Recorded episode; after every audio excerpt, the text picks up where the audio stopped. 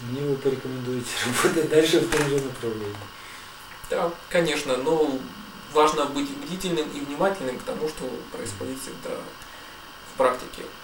Важно, опять же, не просто допустить какую-то ошибку, а первым показателем прогресса всегда каждого начального является в том, что человек отмечает свои ошибки. Человек, который не практикует, он не отмечает своих ошибок. И это безнадежный вариант. Если человек отмечает свои ошибки, это значит уже есть над чем работать. И в этом уже есть плюс. Но мало отмечать свои ошибки. Ну, извините, что перебиваю. То есть отмечать, это не думать же начинать о них, не размышлять? Безусловно, размышлять. Размышлять все? Конечно. Что значит размышлять? Когда Ведь каждый я человек- могу э, размышлять как бы при, при- прежними своими схемами, значит, себя критиковать, предположим. Как работать над ошибками? Для этого каждый должен про- наблюдать причину возникновения своих ошибок, проследить те обстоятельства, которые этому способствуют. Это дает человеку готовность уже, если ситуация возникает впредь. И в любом случае, какую бы ситуацию человек не- анализировал, он увидит, что главная коренная причина, она будет крыться не во внешних обстоятельствах и других людях, а в итоге в нем самом. Он увидит, это есть то, что цепляет вот этот корень. И затем тогда человек лишь может продумать о вреде той или другой ошибки, того недостатка, который в нем есть. Ну, как подобно тому, как я много говорил, что вот каждый курильщик, он знает, курение вредно для вашего здоровья. Но редко кто из них задумывается в действительности о вреде курения. Если, например, вот у такого курильщика есть его любимая дочка, вот он в самом деле подумает, вот как курение скажется на ее легких. Вот только когда он об этом подумает, у него впервые появится мысль, что курение в самом деле вещь нехорошая для него. Вот так, если каждый человек, он э, реально задумается, а чем же вредно для него вот тот или другой недостаток. И вот только тогда впервые появится такое стремление, больше не хочу этого делать. Иначе здесь нужно отстранение, потому что мы же сжились с этим недостатком, с этим кор- корень-то. у Да, нас. поэтому каждый должен размышлять, а в чем же в действительности в его собственной жизни заключается вред этого недостатка. Так как большинство людей, например, недостаточно серьезно оценивают свою собственную лень. Но как когда каждый человек, э, например, чувствует себя в жизни большим неудачником, вот он подумает, что лень часто была корнем того, что он не добился того главного, к чему в действительности стремился в своей жизни. И что поэтому он не может недооценивать ее. И часто не какие-то обстоятельства, там, не признание другими людьми, а именно его собственная лень послужила тем, что она обрубила все его возможности в жизни и делает таким неудачником. Только тогда у человека впервые появится вот это стремление не допускать больше такого недостатка. Вот когда каждый человек так подумает над каждым своим недостатком, чем же в самом деле он настолько вреден или, по крайней мере, не полезен в его собственной жизни, тогда впервые появится стремление больше этого не совершать. Следующим этапом является то, что человек дает для себя обещание больше этого не делать. И в противном случае это такого как бы раскаяния в глазах будет недостаточно. Ну, как люди могут пойти поставить свечку в церковь и снова побежать делать то же самое. Что многие наблюдают, например, как на Западе, с одной стороны, такой католицизм, в особенности таких традиционно католи- католических странах, и с другой стороны люди делают ну, совершенно аморальные вещи, буквально, например, сразу же после. У них такой дисбаланс шокирует вначале. Но для людей нет вот этого завершающего этапа обещания. Обещание не для других, а обещание для самого себя. Больше не совершать этого. И так формируется в каждом человеке устремление больше не совершать этой ошибки. Даже если она потом совершается. Да, конечно. Тогда накапливается сила в таком устремлении. Многие приходят ко мне разочарованно и говорят, что вот я как бы вот так очень не хотел делать такой вещи, и потом все равно сорвался и ее сделал. Но нужно учитывать ее природу недостатков человека. Часто многие недостатки в человеке, они накапливались в течение многих воплощений. Даже то, что человек совершал в течение одной жизни тысячи раз, оно вырабатывается в стойкую, устой- устойчивую привычку.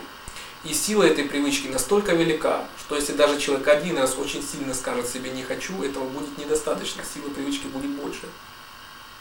Или, например, даже если человек еще только один раз не сделает этой вещи, сила привычки, она еще будет настолько велика, что сорваться будет очень легко и, и дальше. Поэтому работу над ошибкой нужно просто повторять, повторять и повторять. Да, это процесс длительный. И поэтому устранить эту тенденцию можно, зародив новую тенденцию. Когда человек дает себе вот такое перед этим хорошо осознанное и продуманное обещание больше этого не совершать. И даже если человек совершает эту ошибку снова и снова, нужно снова анализировать ее, думать о вреде и давать такое обещание. Здесь есть схема, по-моему, похожая с той же концентрацией. Ведь э, мы ст- концентрируемся, да, только мы вышли с константы, все равно мысли бегают. Но все равно мы опять садимся и концентрируемся. Все равно, все Да, равно, потому все равно. что постепенно в этом накапливается определенная сила. Так и зарождается новая тенденция. Да. Зарождается новая тенденция. И значит, э, такая тенденция должна созреть и как следует окрепнуть. Когда человек может уже совершать какой-то уже многотысячный раз, чтобы снова совершить тот же самый недостаток, он подумает, я же столько раз тебе обещал больше этого не делать. И тогда он только себе первый раз скажет стоп. И впоследствии тогда человеку будет все проще и проще уже отказываться. Вначале с трудом от совершения этого недостатка, а потом проще. И считается в буддизме всегда полным искоренением какого-то недостатка, когда корень вырван. Когда даже если созревают все благоприятные условия для этого недостатка, в человеке уже нет ничего, чтобы шевелилось при этом. То есть тогда человек уже полностью освободился от этого недостатка.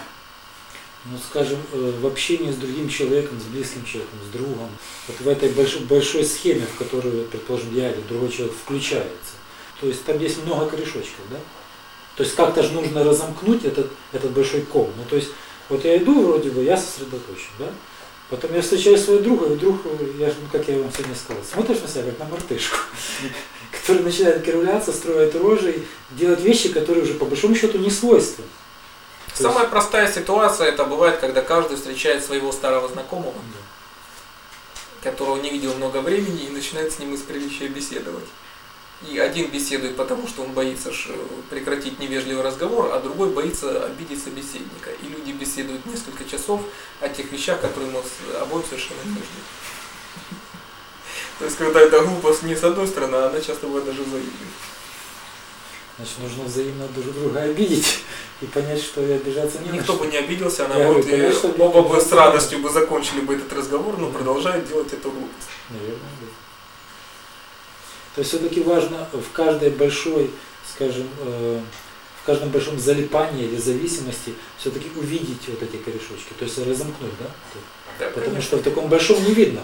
Вот, казалось бы, вот происходит какое-то событие, но там так много всего, что ты не можешь понять, а что же с тобой происходит. Для этого и нужно продвинутость в концентрации. Как только человек чуть-чуть продвигается в концентрацию, у него может сразу возникнуть, мелькнуть это понимание. Когда в какой-то каждой конкретной ситуации человек вдруг отчетливо чувствует, например, что нужно делать, или, например, что не нужно делать. Но чаще всего ощущаешь, что действительно это неудобство, то есть просто ты боишься обидеть другого человека. Чаще всего это. Наверное. Это часто лишь просто сила привычки. И ведь люди просто часто приписывают других те мотивы, которых те могут и не иметь. То есть, например, боязнь обидеть собеседника, хотя собеседник может и сам бы рад прекратить этот разговор. Когда люди часто, например, боятся воспользоваться чьей-то помощью или им предоставить, предоставить, приписывая людям те или другие реакции, которые, чего люди, например, могут даже и не подумать. У них и в мыслях и, может этого и не было. вот тогда люди сами живут в таком тяжелом, жестоком мире, который они сами для себя таким и создают. То есть эти сложности, они существуют не объективно, а люди сами делают такой мир для себя. Это сразу все размыкается, как только у человека мелькает хотя бы отдельная доля понимания. Как только оно возникает, это весь круг он начинает прерываться. Сложность заключается только в одном, в этой силе привычки. Когда человек даже понимает какие-то вещи отчетливо и ясно, у него может быть большая сила привычки все равно делать это по-старому. Даже несмотря на легко. очевидную глупость того, что делается.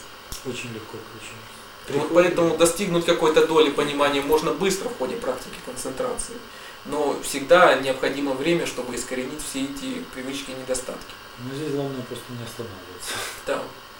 И поэтому в любом учении, на любом пути каких-то быстрых результатов, там, доли понимания или успокоения ума, в самом деле этого можно достичь быстро. И многие обманываются, думая, что вот они на том пути или в том учении, они уже достигли всего того, что то учение предоставляет. Но не понимают, что это лишь маленький росток. И что на самом деле для того, чтобы добиться полной духовной перемены, на это нужно время. И поэтому есть большая разница между тем, как ум успокоен на какое-то время, на какие-то минуты, часы, дни или недели, и когда ум побежден полностью. В этом есть и большая разница. Ну вот вы говорили, да, что нет частичного контроля, есть только полный. Конечно, контроль, когда человек иногда может сорваться или иногда может контролировать, это не заключает в себе контроля. Есть большая разница, когда человек говорит, я могу встать на путь, и когда он стоит на пути. Это не одно и то же. Когда человек говорит, я могу контролировать свои мысли, или я могу освободиться от этого недостатка, но не освобождается, в этом есть большая разница.